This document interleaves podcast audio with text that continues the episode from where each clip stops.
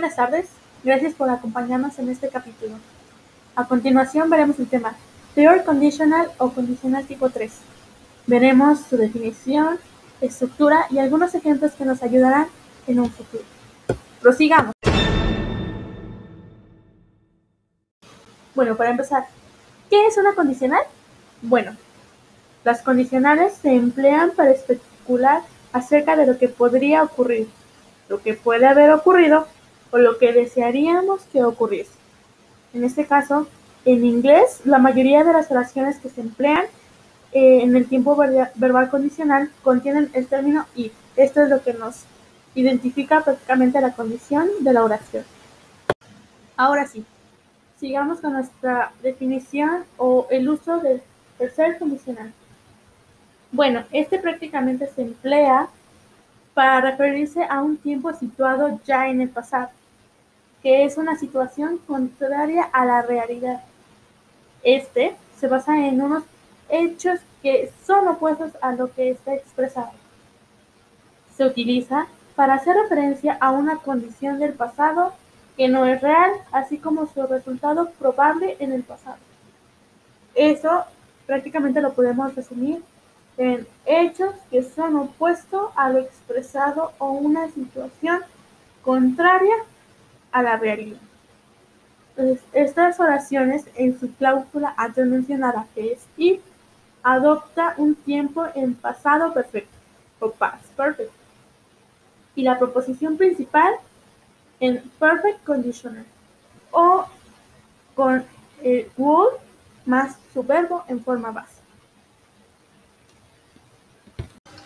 Conociendo esto, ahora podemos seguir a su estructura. Realmente la condición es demasiado simple, ya que prácticamente se basa en oraciones y las oraciones siempre tienen la misma estructura. Bien, en la proposición if o el condicional vemos que es if más sujeto más pasado perfecto y más el complemento. De ahí separándolo con el resultado con una coma y siguiendo con el sujeto eh, la proposición principal, que en este caso es would, más eh, el verbo en forma base y su complemento. Fácil, ¿verdad? Ahora pondremos en práctica ya lo aprendido y pasaremos a los ejemplos, donde veremos distintas formas de escribir esto. Bien, el primer ejemplo es sencillo para comprender lo antes visto. Escuchen por favor la siguiente oración.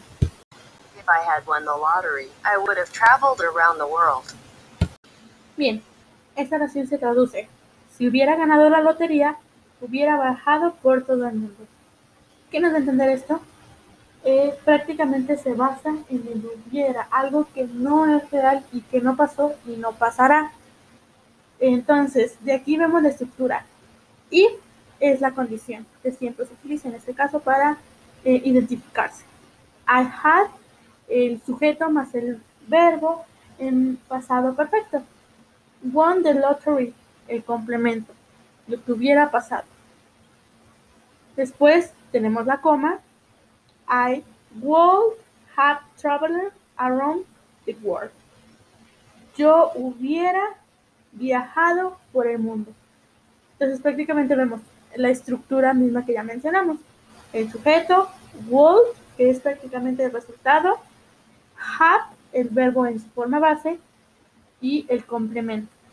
de aquí vemos que es fácil comprenderlo. Ahora, podemos escribirlo de otra manera.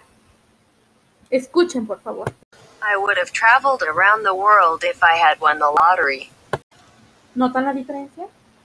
Bien, aquí primero se usó eh, el resultado antes que la condición. Se traduce, hubiera viajado por todo el mundo si hubiera ganado la lotería. Hay que resaltar algo aquí. Como empieza el resultado primero, ya no es necesario separar de la condición con una coma, entonces se quita. Cuando iniciamos la oración anterior, esta se escribe con if y el if, por obvias razones, por orden gramatical, se escribe mayúsculo. Entonces, en nuestra oración reescrita al revés, se quita la coma y queda en minúscula y terminamos con un punto, dejando así la oración totalmente cambiada con diferente estructura, iniciando primero por el resultado y después la condición. Entonces, tenemos que tener mucho cuidado de no cometer errores gramaticales al poner coma o mayúscula en it. Analizando todo esto, vemos que es realmente sencillo poner en práctica. Solo hay que tener en cuenta tiempos gramaticales, eh, verbos, etcétera, todo lo que nos pide la estructura y poder empezar incluso nosotros a escribir nuestras propias oraciones basándonos en el pasado perfecto, prácticamente con la palabra hubiera, si hubiera. También existen eh, oraciones negativas, como si no hubiera hecho esto, no hubiera pasado aquello.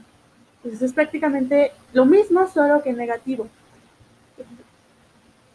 Sugiero que ustedes investiguen, eh, busquen más ejemplos, indaguen más sobre el tema para que no tengan ninguna duda y no se confundan con sus otros condicionales. Pues vemos que hay tres, este, 4, 0, 1, 2 y 3 tipos condicionales. Dejamos el tema hasta aquí. Gracias por escuchar.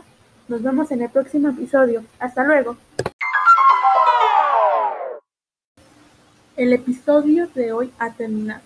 Nuestra narradora fue Dayana Méndez Bárcenas, proveniente de Cebetis 154, Calcular Tlaxcali, en la especialidad de contabilidad, quinto semestre. Es todo por ahora, nos vemos en la próxima. Bye bye.